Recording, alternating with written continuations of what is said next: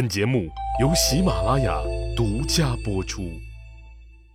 上回说到呀，说刘邦大军在韩国故地颍水见到了张良，张良也愿意随刘邦西征伐秦。刘邦率军南下，逼近了洛阳。就在刘邦的队伍突飞猛进的同时，那咱们再来看一看，说项羽那方面怎么样了？虽然说项羽拿下了巨鹿城，统帅的六国军队。把章邯打的只有防守的份儿了，但章邯领导的那可是大秦帝国最精锐的部队了，所以项羽一时他也拿不下章邯。双方进行了你来我往的拉锯战，那章邯现在情况也乐观不到哪儿去。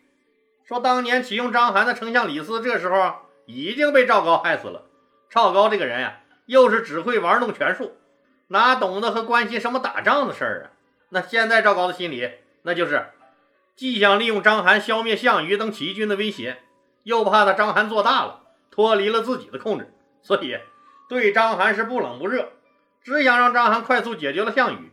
对章邯的支持呢，那也是有一搭没一搭的。章邯连败了几次，损了苏角、王离和射箭三员大将，在这个心态心理上已是弱于项羽了。况且他秦军新败，楚军新胜，双方在士气的对比上。那更是不可同日而语了。这种态势下，显然不利于秦军作战。无奈之下呀，章邯只得据守吉原呀，和这个项羽隔着漳水对峙起来。虽然章邯取得了稍许的喘息机会，但是他得不到朝廷全力支持的章邯，那依然是压力重重啊。赵高在得到章邯大军退守吉原不出战的消息后，恼了，天天派人来督促章邯出战。赵高可不管你章邯有人没人，有粮没粮，就是让你出战。你说战吧，楚军士气正盛，他章邯的兄弟们可是还饿着肚子呢，实在是没有把握。这不战吧，啊，就是公然抗命。所以呀，现在章邯也是内外交困呢。在这个状态下，一场针对大秦帝国和章邯的阴谋开始了布局。记得不？老李说过。说当年朝廷还派了两个人来辅助章邯带兵，一个是长史司马欣，那还有一个呢是都尉董翳。这两个人可都算是老油条了，对朝廷目前的态度那可是一清二楚啊，都打起了小九九，琢磨着怎么给自己找条后路呢。在这节骨眼上，项羽的干爹范增派了一个人秘密找到了司马欣。那派的这个人是谁呢？那为什么要找司马欣呢？范增派出的这个人呀，是司马欣的老朋友曹咎。这个当年呀，司马欣、曹咎和项梁之间还是有过一段故事的。那怎么回事呢？说当年项梁的父亲楚国大将军项燕被杀，楚国灭亡。作为通缉犯呀，项梁、项伯等人只能是四处躲藏秦兵的追杀。那虽然是亡命天涯吧，但项梁他们这些官二代、富二代。一贯是霸道惯了，那看见不顺眼的事儿，那肯定是要管一管的。结果呀，出事儿了。刚逃出咸阳不远，在附近的岳阳地界，项梁就因为好勇斗狠，又重伤了一个人。那我们知道，说秦朝向来以法治严酷著称呀，你当街重伤他人，直接就被岳阳当地公安部门拿下，扔进监狱了，准备判你个三年五载的。嘿，当然了。那时候也没有个身份证，也不知道项梁是个这么重要的通缉犯。要是知道，那直接就咔嚓了。那当时的监狱长就是这个司马欣。嘿，项伯他们一看项梁被抓，也都傻眼了，赶紧四处活动往外捞人呢。最后找到了一个司马欣说监狱系统的同事，当时在祁县任监狱长的曹咎，为这个项梁说情。这个曹咎啊，既是项梁的朋友，又和司马欣关系不错。曹咎就给司马欣写了一封信，替这个项梁求情。司马欣这个人倒也爽快，没几天就把这个事儿摆平，把这个项梁给放了。这司马欣可就算项家的恩人了，项梁很是感激。除了在岳阳大酒店请喝酒以外，还送了司马欣一份厚礼，这关系也就算攀上了。几年以后呢，项梁造反被章邯杀了，司马欣也被朝廷派来协助章邯四处征讨起义军。正在司马欣琢磨着目前这个形势下自己怎么明哲保身呢？梆梆梆，他的老朋友曹咎敲门了。曹咎直接给司马欣带了一份厚厚的见面礼，依然是说呀，说项羽将军非常感谢您当年对他叔叔项梁的救命之恩，本想亲自来拜谢您，怎奈呀军务在身，不能前来，以后一定会当面致谢您的。说的司马欣很是感动呀。两个人本来就是老朋友，又说了一些闲话。曹咎看看这个时机成熟了，故意叹了一口气：“哎，兄弟啊，哥哥我真为你的安危着急呀。”司马欣一笑：“嘿嘿，哥哥，咱们两军处于焦灼状态，虽然我军一时不能取胜，但我们背后还有那么大一个帝国支撑呢。我呀。”反倒担心你的安全呀！曹咎听后，朝着司马欣诡异的一笑啊，笑的司马欣是浑身打了个冷战。曹咎继续说：“哎呀，可怜呀，可怜！就不出三个月，他章邯的生命就要终结了，就是怕要连累兄弟你呀！”不等司马欣说话，曹咎接着说。说项羽的勇猛和胆略，你们都看见了。那王离、苏角射箭，那哪个不是你们一等一的高手？那不是几天之内就被项羽逐个消灭了吗？你觉得你们能干掉项羽吗？就算退一万步说，你们血拼了项羽，就是项羽败了，那你们必然付出重大的代价和损失啊！那项羽一死，你们的死期也就到了。司马欣有点摸不着头脑了，哎，怎么拼死了项羽，我们倒活不成了？我们除掉了大秦帝国的眼中钉，那不就等着升官发财了吗？曹咎没说话，盯着司马欣的眼睛看。司马欣心里明镜似的，那一旦干掉了项羽，那大秦帝国的危险解除了，他们那就成了赵高的眼中钉、肉中刺儿了。他们所立的战功和军中树立的威望。都让赵高惧怕，赵高肯定会找各种理由杀死他们，以绝后患。曹咎说的可没错啊，自己不管胜败，都注定是个死。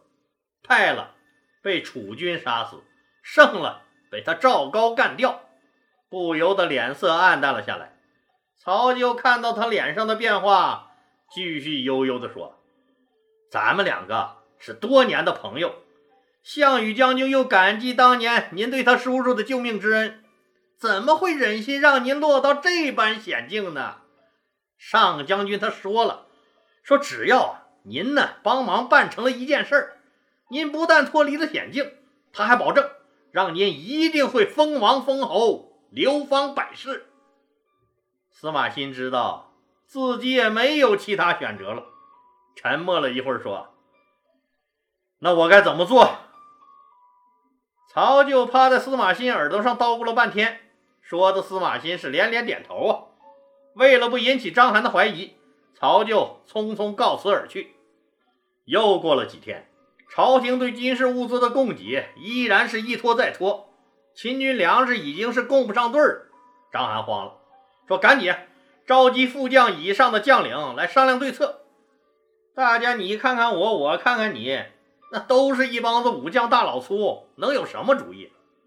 司马欣看时机到了，轻咳了一声说：“我看只能是派人回去一趟，和这个皇上、丞相禀明情况，催促粮草、军用物资和援军。估计是不会顺利呀，但一定要据理力争，不惜牺牲我们的生命，也要禀明情况，要来补给和援军。否则，那咱们这一大家子人怎么办？”那活活就被饿死吗？本来大家一听有个回京城的机会，都想回去一趟。这军营啊，那实在是太枯燥了。一水的大老爷们儿，连他妈战马都不是母的。哎，不是说过吗？说当兵整三年，母猪赛貂蝉，那老母猪都能看成是双眼皮的。这回去公款吃喝不说，那怡红楼的小翠儿和春意阁的小花的生意，那是一定要去照顾照顾的。哎呀妈呀，那屁股和大腿那个白呀，想想这身上就不得劲儿了。说大家正想着自己怎么争取这次公款旅游的机会呢？听司马欣一分析，哎呀，我去，也是啊，这要是朝廷怪罪战事不利，这事儿还极有可能掉脑袋。那谁想去呀？谁也不傻，你不能为了小脑袋的三五分钟享受，丢了大脑袋吧？这账呀，这些大老粗还是算得过来的。当下可就没人吱声了。司马欣一看火候到了，站起来朝章邯一拱手：“将军，要是没人愿意去，那就我走一趟吧。”章邯大喜，也朝司马欣一拱手：“有劳长史了。长史一定在皇帝和丞相面前禀明情况，多多替我美言呐。”就这样，司马欣踏上了回咸阳之路。正式开启了一个惊天的大阴谋啊！回到咸阳的司马欣没有按照惯例去先拜会赵高，而是直接求见秦二世胡亥。当然了，他赵高非常清楚，没有我赵高的同意，你司马欣是永远也见不上胡亥的。那实际上，司马欣也非常清楚这一点，但他就是不去拜会赵高，因为他根本就没打算见胡亥。引起赵高和章邯的矛盾，才是他这次回咸阳的关键。一连三天呀，司马欣也没有去拜会赵高。赵高果然恼怒了，也起了疑心了，说：“章邯，你的边关情报居然不跟我汇报，直接要见皇上，那他要汇报啥呀？那肯定是告我不发兵、不发粮的黑状啊！赶紧密令抓捕司马欣。可是司马欣已经连夜跑了。”当司马欣千里迢迢、气喘吁吁跑回章邯大营的时候，这个利用赵高的多疑，说创造章邯要不利于赵高的假象，从而达到从内部瓦解离间、孤立章邯的阴谋，最关键的部分就算是完成了。回到军营的司马欣对章邯深鞠一躬，凄凉地说：“大将军，此去咸阳，司马欣有负重托呀。”张邯赶紧扶住司马欣，哎，不要这么说，能安全回来就好。其实你走后，我就明白了，那咸阳哪来的兵给咱们呀？就算是从各郡抽调，也是需要时间呢。何况他赵丞相忌惮咱们，更是处处压制着，不肯发援兵。哎，怎么办呢？张邯也重重地叹了一口气。大将军，若只是没求到援兵，倒也罢了。我万万万万没想到的是，现在满咸阳城都是你背叛大齐帝国、意图自立为王的流言呀！说什么王离北方军团的覆灭，就是你故意不及时救援造成的。我在京城也多方打探了，这些流言。可都出自丞相的授意呀！如今他赵丞相把持朝政，如果将军打了胜仗，赵高必然会因为嫉妒而加害将军您；如果打了败仗的话，那更是死路一条了。只要他赵高还在朝廷中，您一定会被他害死呀，将军。张邯面色大变，不，不会的，老夫对大秦忠心耿耿，皇帝陛下他不会听信流言的。我的大将军呀，现在皇帝陛下天天连朝都不上啊，大小事情都是他赵高决断呐。皇帝陛下信不信根本不重要。重要的是，赵丞相要害您呐！据可靠消息啊，赵高他正在网罗罪名，要把你抓回去审判呢。张邯一屁股坐在了椅子上，重重的叹了一口气。正在这个时候呢，说有一个人给张邯写了一封信，也正是这封信，坚定了张邯想要背弃大秦帝国，说投降项羽的决心。那写信的人是谁呀？陈馀，记得老李讲过吧？说赵国大将军陈馀和丞相张耳产生了矛盾，被张耳收回了将印。陈馀赌气出走了，和自己的几个手下四处游荡，以这个打鱼为生，也是过的是悠哉悠哉呀。那么，为什么选中这个陈馀给章邯写信呢？这个可就是范增的高明之处了。你想啊，你说要是让项羽阵营的人给章邯写信，那章邯呢？那有可能看都不看，知道你也是为项羽的利益服务的。可是呀，这个陈馀他就不一样了，他不但不在项羽阵营中，和项羽阵营中的张耳他还有仇，给章邯写信，完全可以理解为朋友间的关心。在信中呀，陈馀从章邯的现状出发，分析指出。说目前的形势对你章邯是极为不利呀。陈馀又举例子说：“说章邯老弟，您应该还记得吧？说想当年呢，为你们大秦帝国立下赫赫战功的白起，那南征楚国，拿下了楚国国都，那北伐赵国，那个赵国的四十万大军都被他活埋在坑里了，攻城略地，那更是不可胜数。当年有他白起在，那谁敢跟你们秦国叫唤呀？但是。”那白起最后的结果是什么？那秦昭王那不还是派人扔了一把剑，让他白起自己抹了脖子了吗？哎，还有那蒙恬，那北族匈奴，那开辟了数千里的疆土，那建造了举世瞩目的万里长城，那功劳这么高，那最后不还是被人活活整死了吗？哎，这两个人，哎，你想过没？他为什么他落在这么惨死的下场呢？就是。因为他们的功劳太大了，你们秦朝的统治者害怕这样的人成为国家不稳定的因素，威胁他们自己的统治，所以啊，那只能杀掉他们了事了。现如今，哎，张老弟，你在外面已经打了三年仗了吗？那手下的士兵死的何止十万人了，你就没发现吗？你打来打去，那反秦的诸侯却越打越多。你这是为什么呢？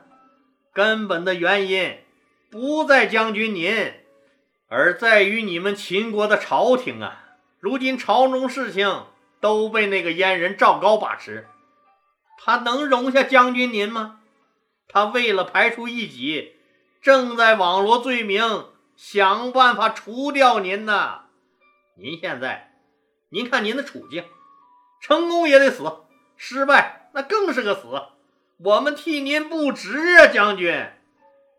冲凉被杀，小人当道，这说明什么？说明上天早有亡秦之意呀！那地球人可是都知道呀，那秦朝灭亡那是迟早的事儿啊！可你还一个人在外面苦苦为这样的朝廷卖命，你不觉得悲哀吗？对于这样一个朝廷。你还有什么效忠的必要呢？你呀，你不如和诸侯联手呢。你反戈一击，进攻咸阳，宰了赵高那个狗太监。那么，你不但能保住性命，还会因为有功而获得封王封侯的结果。你想想，这不比你直着脖子等着那个阉人的刀子好吗？张邯看完信，后脖梗子是直发凉啊。司马欣的劝谏和陈馀的来信，让张邯心乱如麻。他开始动摇了，于是他秘密地派出司马欣，试着去和项羽和谈。好了，今天啊就说到这儿吧，谢谢大家。如有需要，请您点击主播头像进入我的店铺，喜马拉雅为您争取到的淘宝、京东特惠好货都在那儿。也欢迎小伙伴们对节目打赏、点赞、评论、转发和分享，谢谢。